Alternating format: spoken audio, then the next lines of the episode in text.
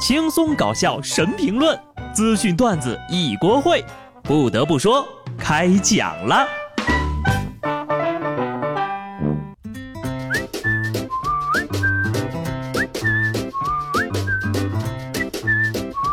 Hello，听众朋友们，大家好，这里是有趣的。不得不说，我是机智的小布。又到礼拜一了，话说大家周末有没有约朋友出去浪呢？不瞒各位，我是好久都没约了。小的时候吧，你要是约了朋友哪天出去玩，就算是天塌下来也会出门。现在约了朋友出去玩啊，那就盼着天塌下来，这样就可以不用去了。反正出门也是玩手机，这跟在家玩手机又有什么区别呢？在家里还暖和呢。上礼拜五，陕西商洛一段众人在下雪天吃酒席的视频，引发了网友的围观。当时呀，天上下着是瓢瓢啊鹅毛大雪，一群人呢在户外围坐着桌边吃酒席，大雪纷飞呀，但是并不妨碍客人们吃饭，没有一个人撤离。当然没有人撤离了，换我我也不撤呀。来都来了，关键是份子钱都给了呀，能多吃一口是一口，大家放开吃，雪花管够。干饭人，干饭魂，下雪天干饭那才是人上人。有些南方的同学出来表示：“哎呀，好羡慕呀，大雪天吃饭多浪漫呐，一顿饭就白了头。”没啥可羡慕的啊，我跟你们讲，就这种酒席，气氛挺好的，但是菜不行，汤太多了，怎么喝他都喝不完呢，越喝他就越淡，看着挺有意思的，但说真的啊，大冬天的你可千万别作哈。前段时间呢，俄罗斯一位博主被警方拘留，因为他的女朋友在他直播的时候丧生了。据了解呢，在他直播时，一名粉丝打赏了一千美元。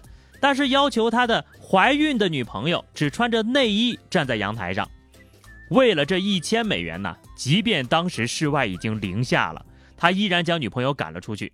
当他再打开门时，发现女朋友已经死亡，全程并没有停止直播。如果尸检结果显示女友死因是为低温，那么他有可能被判入狱两年。才两年呐！这难道不是一场公开的杀人案吗？就这？据了解呢，这位博主曾在以前的视频里向女朋友的脸上泼过辣椒酱，而他的女朋友呢，也曾经在争吵当中拿着刀威胁他。不得不说，这二位啊都是狠人呐，最终沦为网络世界的牺牲品。网上的坏人多，傻子也不少，智商不太够的人呢，还是远离直播吧。最后，我还想问问。那个用一千美金怂恿博主杀人的，要不要负责呀？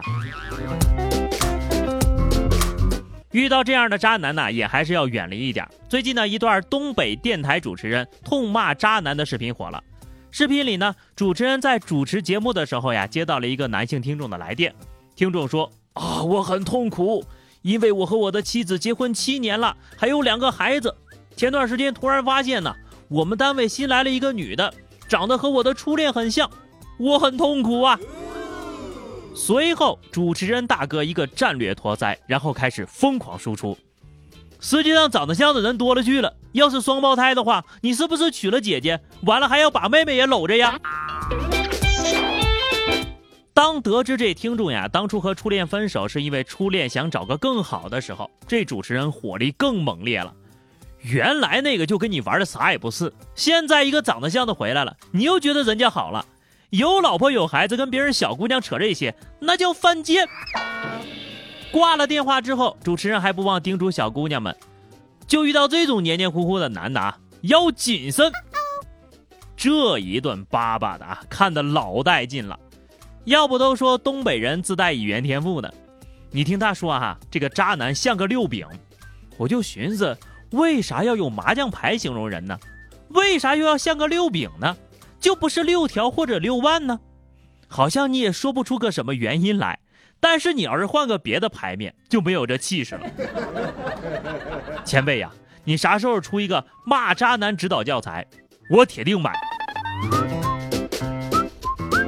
下面这个视频呢，这两天也挺火的啊。我说完，估计你们都要去搜着看了。网友爆料，扬州市职业大学。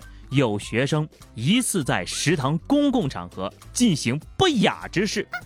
视频是这样的啊，一男生呢坐在餐椅上，面前半蹲着一个男生，两个人的距离都很近，疑似该女生在做相关动作。对此呀，学校称，食堂不雅之事，仅通过视频呢是不能确定是否为不雅行为的，相关情况还在进一步核查当中。哎，就是不要误会，也许是在治疗颈椎病，要么就是女同学吃鱼啊卡住了鱼刺，男同学紧急疏通。反正这俩人在干啥哈，咱是看的不是很清楚，也不知道，肯定是拍的人单身久了。看啥都像相关动作，反正一看就不是干饭人儿。你在食堂不认真干饭，拍什么拍？友情提示啊，公共场合都注意点自己的言行举止。陕西西安一男子在地铁上公放哀乐，引起了同车人的不适。这同车的马先生就说了，当时呀，都晚上十一点半了，听到哀乐的时候，我这心里咯噔一下，差点被送走了。那个人外放了将近五分钟才下了车，是个阴间人吧？这一看就不是阳间的产物啊！所以，马先生，你为什么能看见他？顺嘴一说啊，大家也不用害怕，对付这种阴间选手，就每个人过去给他鞠一躬就完事儿了。有些人在你的背景音乐里，没人能够打败你。但是也要注意了啊！地铁呢是地铁，不要说哀乐，你就算公放婚礼进行曲，他也不应该呀。劝你们那些老阴间人呐，不要再瞎闹了。真想让我们像他一样出门随身带个护身符吗？浙江杭州交警拦下一个闯红灯的驾驶员，那电动车上挂的是满满当当的，基本把整个车身都覆盖了。这男的说了，这些挂件都是我装的护身符。去年这男的骑车载人就被查了，而今年再次见到车上的护身符比上次又多了很多呀！好家伙，九叔的福都没你的多，这是为了保佑闯红灯不被抓吗？那看来你这护身符它也不灵呀！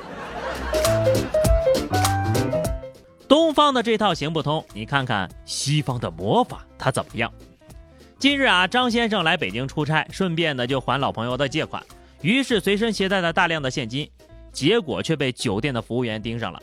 还钱的时候呢，张先生就发现自己带的现金里面竟然多出了五十多张印着“中国魔法银行”的假钞。最终，民警查出是该酒店服务员搞的鬼，用假币调包了张先生的真币。继天地银行、明通银行、儿童银行之后，又来了魔法银行，四大行齐活了。无视蓄意调包麻瓜货币，实锤了啊！霍格沃茨中国分校对此事件表示高度关注。魔法部的这些废物们，只是消除麻瓜的记忆，以为万事大吉，那些魔法钞票却忘了回收。咱们继续说回交通安全啊！近日呢，高速交警例行巡逻的时候，发现一名女子在骑共享单车。据了解呀，这名女子呢在高速上骑车是为了锻炼身体。开始呢是在城区里边骑，后来就觉得吧，这个城区的路太窄了，就一路骑到了高速公路上。哎呀，这个大姐呢可能是想练就一具健康的尸体，要不然就不要变着法儿给阎王爷冲业绩了吧。哎，你们相信这个世界上有鬼吗？如果你是个无神论者啊，我推荐你一个好工作。阿里拍卖官方发布了一条招聘凶宅试住主播的兼职文章啊，主播呢需要住满二十四个小时，薪资呢就一分钟一块钱儿。我算算啊，一分钟一块钱，一天就有一千四百四十块。好家伙，赶上我一年的零花钱了，可以啊，我立刻就去报名。那些说害不害怕的人哈，你们是对神秘的力量一无所知。因为当我踏进凶宅的第一句开场白将会是：“大家好，我是今晚的开场嘉宾，穷鬼。”那么，请问住宿时间有上限吗？没有的话，我可以住到他拆迁。实不相瞒啊，我还特意去搜了一下这些房子，感觉是非常有氛围的样子。大家呢也可以去了解一下。我就去投简历了。那么以上就是本期节目的全部内容了。关注微信公众号 DJ 小布或者加 QQ 群二零六五三二七九二零六五三二七九，来和小布聊聊人生吧。下期不得不说，我们不见不散，拜拜。